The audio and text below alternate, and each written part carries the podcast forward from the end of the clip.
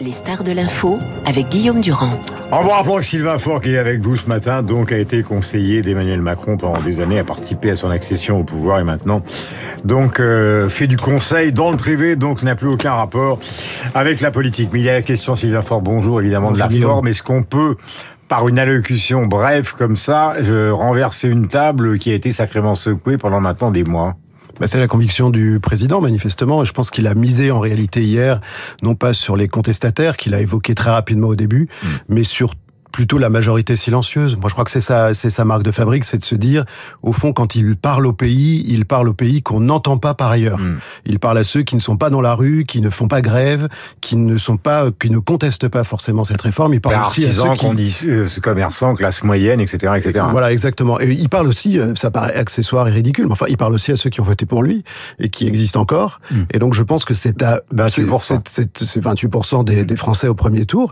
Et donc, c'est quand même, ça fait quand même beaucoup de gens et ces gens-là probablement attendaient quand même une prise de parole du président. Tout à l'heure, évidemment, euh, Guillaume Tabar évoquait les fameuses alliances dont on parle depuis longtemps, donc c'est plutôt des alliances qui iraient dans le sens du Figaro, si je puis dire, c'est-à-dire de la représentation des l'air.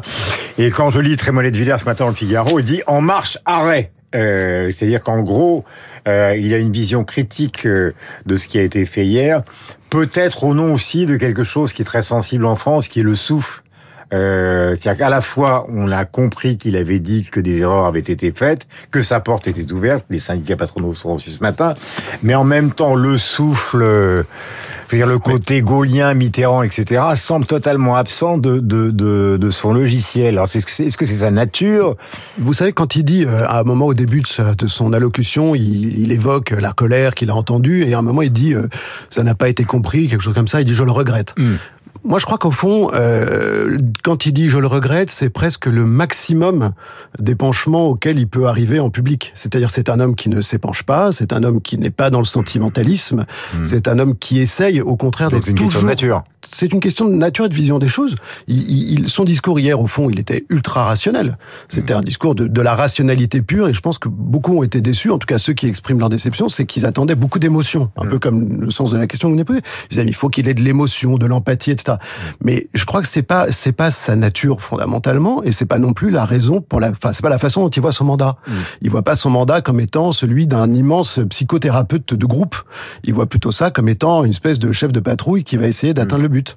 Mais tous les Alain Duhamel du monde, en fait, il n'y a qu'un seul Alain Duhamel et nous le chérissons et nous le saluons ce matin, vous disent que dans l'histoire de la Ve République, il y a toujours eu, que ce soit euh, Pompidou suivant Éluard, euh, Mitterrand euh, abordant les choses les plus tragiques de la Seconde Guerre mondiale et sa situation personnelle avec Bousquet, ô combien compliqué, euh, Villepin à l'ONU, enfin je veux dire, ce style français, et vous qui adorez la littérature, c'est quand même un mélange entre, tout à l'heure je parlais de Malraux, mais Chateaubriand, Malraux, on fait nous de la politique comme on fait de la littérature. C'est que la politique, c'est la littérature en action. Oui, c'est vrai. En fait, en et en plus, il aime ça, la littérature et le oui, théâtre. complètement. Mais je pense qu'il y a aussi une question de moment. C'est-à-dire que dans un pays qui là en ce moment est vraiment en proie aux passions tristes, comme on dit, est-ce que c'est le moment d'en rajouter dans le lyrisme et dans l'émotion? Est-ce qu'au contraire, c'est pas le moment de verser un peu d'eau froide sur la tête de tout le monde en disant, écoutez, euh, d'accord, les passions, les émotions, euh, euh, les, les, tout ça, ça très bien, mais on a quand même des buts à atteindre. Et en fait, si vous écoutez ce qu'il a dit hier, mm. les buts qu'il a déterminés, je pense que, comme le disait Guillaume Tabar, tout le monde est d'accord pour dire que ce serait bien qu'on les atteigne. Mmh.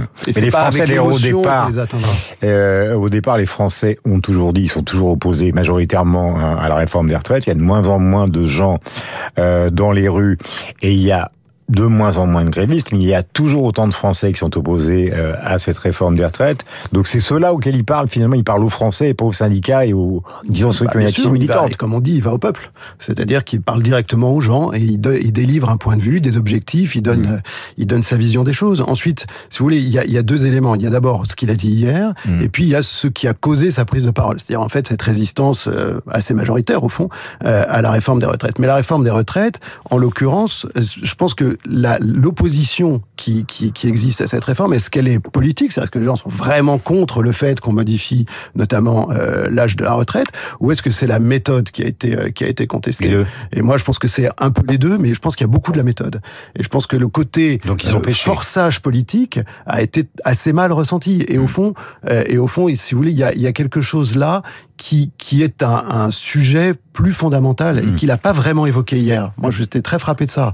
Il a parlé du renouveau démocratique, etc., mais il n'a pas parlé des étapes démocratiques qui ont amené à l'adoption de cette réforme hmm. et qui ont été, je pense, dans le pays vécues comme euh, euh, des coups de force successifs. Alors certes, conformes aux institutions, mais quand même. vous, vous n'auriez pas, vous auriez pris le risque du vote plutôt que le 49-3 moi, je pense que je, non, non, mais je pense qu'il fallait prendre le risque du vote. Je pense que de toute façon, semble-t-il, d'après tous les décomptes, c'était à cinq voix près. C'était à cinq voix près, mais je pense qu'il vaut mieux un échec démocratique à un succès vécu par les Français comme étant un coup de force. Et, euh, et, alors le coup de force, on me dira oui, mais il y a le Conseil constitutionnel, etc. Mais enfin, on sait très bien que là, pour le coup, euh, les Français, c'est un peuple politique qui connaît les formes de la démocratie, qui les respecte. Et là, je pense que collectivement, tout le monde a senti qu'on poussait le curseur un peu loin dans l'usage des institutions. Euh, je rappelle que nous sommes en direct avec Sylvain Faure. Page 3 des échos, euh, l'Institut Rexecode qui a essayé justement euh, de faire au fond une projection sur la réforme telle qu'elle est maintenant votée et promulgué, appliqué, ça on verra, euh, eh ben ils ont fait des calculs entre 7 et 30 milliards d'euros de déficit à l'horizon 2030. Donc en fait, quand on rentre dans le registre du rationnel, qui est celui que vous évoquiez tout à l'heure, on se rend compte en sortant nos calculettes que de toute façon, cette réforme à 64 ans, euh, je dis pas que ça sert à rien, mais c'est largement insuffisant. Mmh, c'est ça, ça complexifie encore le problème. C'est ça qui est génial avec cette réforme, c'est qu'en fait, c'est même pas une réforme. En fait, c'est un ajustement technique mmh. euh, au régime existant et que la vraie réforme des retraites, elle est encore à venir. Elle était préfiguré au fond dans, le campagne, dans le, la campagne de 2017 avec le système de la réforme à points qui avait commencé mm. à être à être mis en œuvre, à, enfin à être voté avant le avant le Covid. Là, on est revenu à vraiment quelque chose d'assez paramétrique. Et ce qui est étonnant, c'est que c'est dans la rationalité, c'est dans le paramétrique, c'est quasiment une circulaire administrative cette réforme, pardon, mais enfin on n'est pas très loin de ça. Et pourtant, ça suscite une opposition considérable. Donc le chemin à faire pour convaincre les Français que les hmm. paramètres sont vraiment profondément à réviser, il est encore très long. Mais, ce sera comment vous expliquez justement que Laurent Berger et Mélenchon, qui lisent les Échos, euh, comme tout le monde, euh, même si c'est pas leur journal préféré, bah, enfin ils lisent les Échos comme tout le monde. Comment vous expliquez qu'ils soient dans cette position-là? Parce que par exemple, ce qui m'a frappé, il y a, on a beaucoup parlé des, bon, il a dit c'est 13 minutes pour rien, Laurent Berger, etc. Bon, ça, on, on c'est la, c'est la position attendue. Mais ce qui était, moi, dans mon oreille, la chose la plus, comment dirais-je, non pas nouvelle, mais euh, interpellante, c'est quand il a réclamé la cogestion des réformes. C'est-à-dire qu'il il a pas dit... Euh, en gros, c'est comme un client qui rentre, je vais faire une métaphore un peu absurde, c'est comme un client qui, qui rentrerait dans un restaurant et qui dirait, moi, je ne mangerai que les plats que j'ai, que j'ai cuisinés moi-même chef. oui, non, mais il y a, y, a, y a deux choses. Il y a un élément politique, euh, là, probablement un peu excessif. Ensuite, la raison pour laquelle les syndicats et les filles, etc., veulent pas cette, de cette réforme, c'est qu'ils ont une conviction. Et je pense qu'elle est sincère. Euh, la CGT a une conviction. C'est qu'on est capable de financer la réforme à 60 ans on est capable de le faire en allant taper dans les poches où il faut taper. La conviction euh, présidentielle ou de, l'exécutif et du gouvernement en général, c'est que non, on n'y arrivera pas, sauf au prix évidemment d'une révolution fiscale qui consistera à déshabiller Paul pour habiller Jacques. Et le curseur fiscal étant ce qu'il est en France, considère le gouvernement, moi je suis plutôt d'accord avec ça, il est déjà trop loin pour qu'on le porte plus loin. Hmm. Et donc une réforme juste selon euh, une certaine gauche et selon les syndicats, c'est une réforme au fond de taxation supplémentaire, etc., etc. Hmm. Ce à quoi le pouvoir se refuse. Donc en fait, à la fin, il y a quand même une question. La question, c'est la question des ressources. En fait, il y en a qui considèrent que la ressource est rare, c'est le gouvernement. Il y en a d'autres qui considèrent que la ressource, elle est, elle reste abondante. C'est les syndicats. Là-dessus, personne ne s'entend. Mais si, si, on regarde euh, la, la, la base économique sur laquelle se construit le discours politique aujourd'hui, j'allais dire euh, dans le rejet ou dans le soutien. Tout à l'heure, il y avait un, excellent, euh, euh, je ne sais pas si des sociologues qui parlaient justement, qui est un grand spécialiste des produits alimentaires, de la consommation, etc. Et il disait 13% des Français, donc restriction très forte sur leur consommation, et ça devient une sorte de psychologie ou de psychose quotidienne. Et puis de l'autre côté, vous avez ceux qui dénoncent, euh, ceux qui ont profité de la crise des grandes entreprises, etc.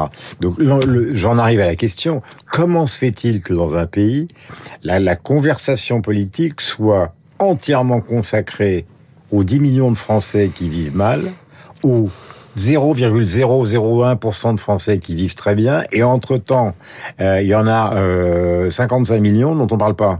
Bah, en fait, c'est exactement la question. Il y, a deux, il y a deux réponses à cette question. La première réponse, c'est que précisément, comme je le disais tout à l'heure, on n'entend pas la majorité silencieuse. Mais ça, c'est pas nouveau. C'est pas nouveau, puisqu'elle est silencieuse. Elle existe depuis l'histoire politique Et donc, et donc, il y a en effet une polarisation du débat public sur les très riches et sur les très pauvres, parce que au fond, on a cette espèce de, de caisse de résonance à la fois médiatique, intellectuelle. Mais, parce que parce que je pense qu'en France, au fond, on a euh, un goût profond euh, du, de l'égalité, ça tout le monde le sait, mmh, et l'égalité ne tolère aucun extrême. En réalité, l'égalité, c'est le chemin du milieu.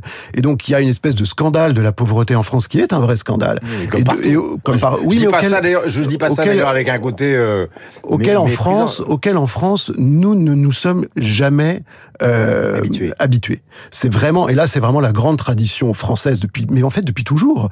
Euh, c'est euh, ça, ça remonte au Moyen Âge. La pauvreté est un problème en France. C'est-à-dire c'est bien avant Hugo, c'est c'est c'est les c'est les bonnes œuvres de l'Église au Moyen Âge et puis puis les hospices et puis jusqu'à Hugo, les Misérables, Jules Vallès et puis etc etc.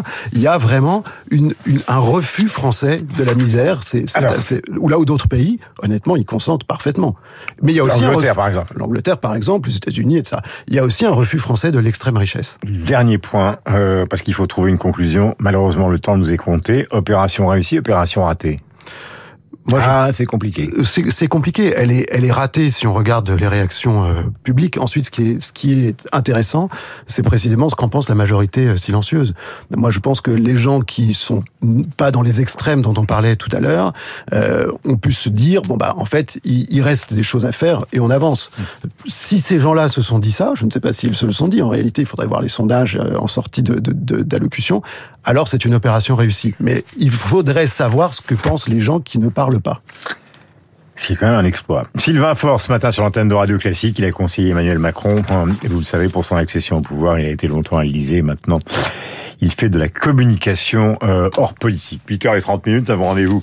C'est l'heure avec David Abicard et tout à l'heure ce sera Hervé Gattegno et donc Rachel Kahn qui nous rejoindront. Nous aurons trois sujets. Nous en parlerons évidemment de ce qui s'est passé avec le président de la République, mais aussi d'autres choses, notamment cette horreur qui nous rappelle l'archipel du Goulag de Solzhenitsyn.